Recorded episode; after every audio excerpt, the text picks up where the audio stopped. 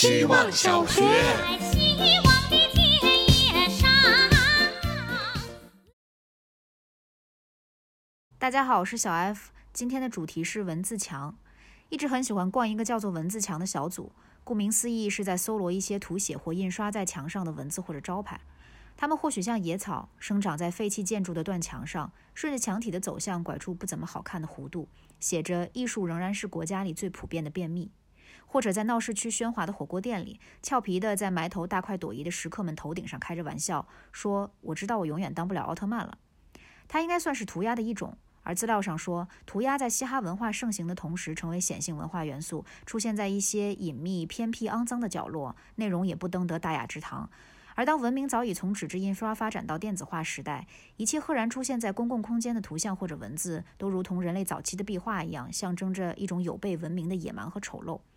我有点茫然，诸如“太阳能维修，月亮可更换”这种平凡生活里流淌出来的如歌的浪漫，真的需要被扣上这些大帽子吗？正要往下读，发现需要付费，索性就停在这里吧。或许偏见和分裂才是最有悖文明的丑陋呢。希望小学。大家好，我是小岛产珍珠。周末去一家中医院调理，在那里上了一个厕所，里面看到一句标语，写道：“上自己的厕所，让外面的人等着去吧。”虽然这句话细细品起来像是一句废话，但让整个上厕所的体验变得很别致，而且神奇的减缓了生理上的急切。对我讲慢慢来，别着急，会让我把事放松下来，把事情做好，反而会更注意到细节。喊着来去匆匆这样的话，只会在我身上起反作用。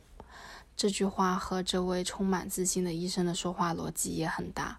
他在和人交谈时也有着自己的节奏。再难接受的病症，在他说出来后，都觉得不用着急，反正能给你治好。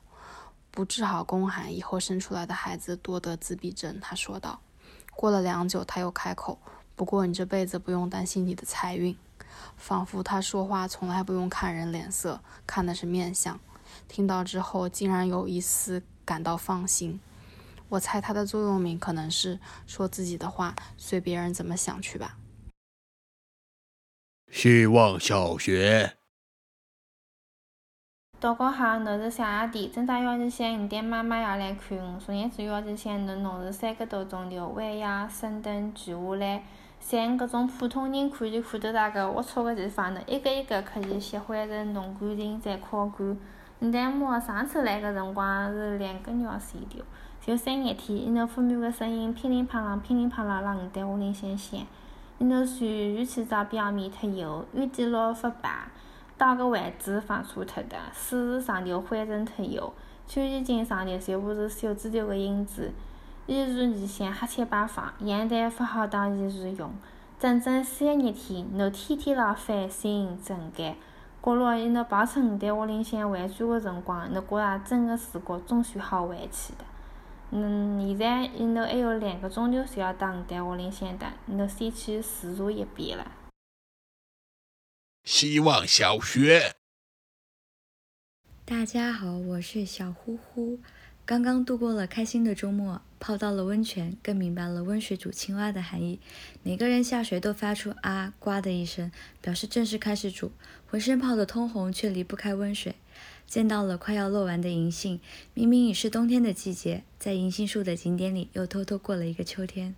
快乐的代价是十几个小时的车程和艰苦的拾级而上。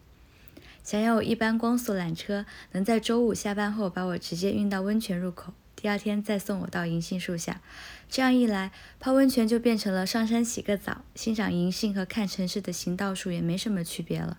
可能爬山也有爬山的价值吧，虽然真的是累到躺在床上，我才感觉自己变回了人。最后，我想说，泡澡真的很舒服，哪怕不是泡温泉。如果以后我有房子的话，即便浴室很小，我也要塞一个浴缸进去。希望小学。大家好，我是小金钱豹。今天我的主题是感动常在。之前开过一个玩笑，说每次写手账都在贴各种各样的账单。很久之后打开发现，哇，原来是一本账本。虽然现在的联络靠手机就足够，独居社畜一天也说不了几句人话，关系都好像沉淀在小小的手机里。但我发现，关心它还是会变成实物的。我的手账里有同事送的临别礼物的快递单，帮我拿下午茶时叮嘱我好好吃饭的便签，妈妈给的绝美猕猴桃的果标，男朋友帮买单的优衣库睡裤的收银单，还有一位前同事记得我有一次在办公室咆哮“不行了，我要喝酒”而给我买的 Real，这个瓶子也被我好好的收在柜子里。突然想知道现在的毕业生是不是不再写同学录，还会不会交换祝福和礼物？